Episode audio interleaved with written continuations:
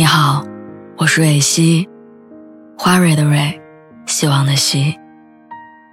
今天你还好吗？你可以在微信公众号和微博中搜索“蕊希”，每天晚上我都会用一段声音陪你入睡。听完今天的故事，祝你晚安，做个好梦。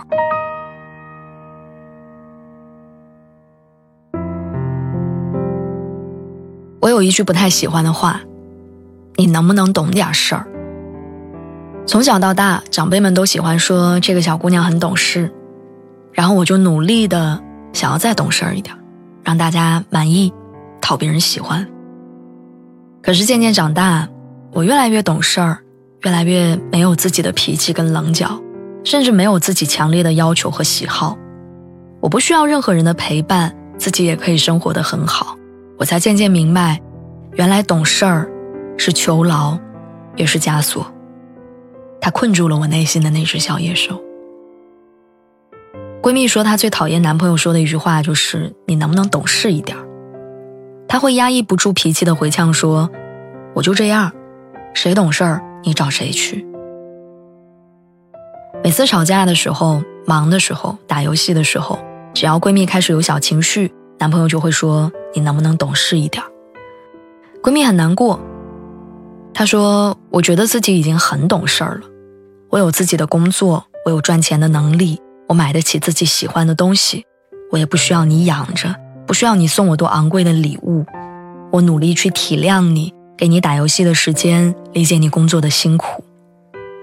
但我也会有委屈，有情绪。”我工作一天也很累，要应付难缠的客户，还有领导的苛责。回到家，我需要的是一个能够拥抱我情绪的人，他能够理解我的疲惫和我在外人面前无法泄露的难过，而不是一个继续挑我毛病、不能够理解我的人。请珍惜那个有时候不太懂事的姑娘吧，她不是真的不懂事儿。恰恰是因为她在外面的世界太懂事儿了，才只敢在最信任的人面前稍微露出他自己的真实情绪。曾经有一个读者留言特别有意思，他说自己是一个很矫情的人，但身边的朋友总是会告诫他，以后谈恋爱了要懂事儿一点儿，男生特别讨厌女生作。后来谈恋爱的时候，他就特别注意这件事儿，会刻意隐藏起自己所有的小脾气情绪。温柔的像个假人一样，但她没想到前男友却因为她太无趣、没有自己的想法为借口提出分手。后来她遇到现任，一开始还是像以前一样，明明不想让对方跟朋友去喝酒，还一脸委屈的答应。男生却一眼看穿她的谎言，大笑着说：“不想让我去，你就告诉我呀，你不说我怎么会知道？”你喜欢什么，不喜欢什么，你都要告诉我。你不要假装懂事，不要忍着。那之后，他才终于敢安心的做自己。走在大街上，如果看到别的情侣都牵手，男生不牵自己，他就会直接要求对方把自己牵住。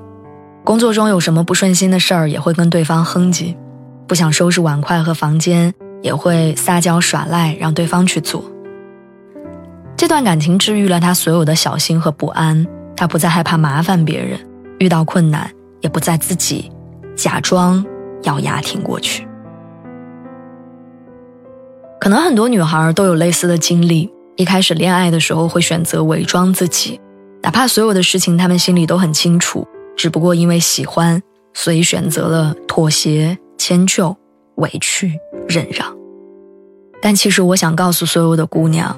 你真的不用那么辛苦，真正喜欢你的人会了解你的感受，会包容你偶尔的脾气。希望你能遇到那个人，在他面前你不用一直懂事儿，不用怕他担心不敢声张，不用怕添麻烦不好讲，不用怕他笑话，而事事周全，不用兜兜转转为生活所累，不用把自己修炼成一个人见人爱的人。你可以先一怒马。风情万种，冷酷到底，肆意温柔。你可以肆无忌惮的做自己。如果有一天，你真的遇到了，千万别端着，别瞻前顾后，别犹豫不决，抓紧他，因为一个真正下定决心要给你家的人，是不会嫌你麻烦的。